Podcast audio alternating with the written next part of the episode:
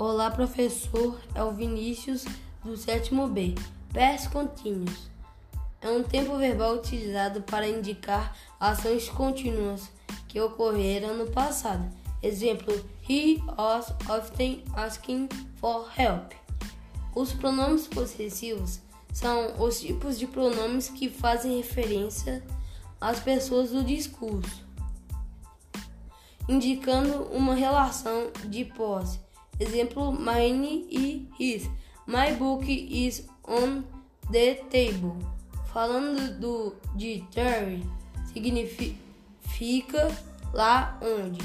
Temos também Terry was, o modo como falamos a ou tem no sentido de existir em inglês.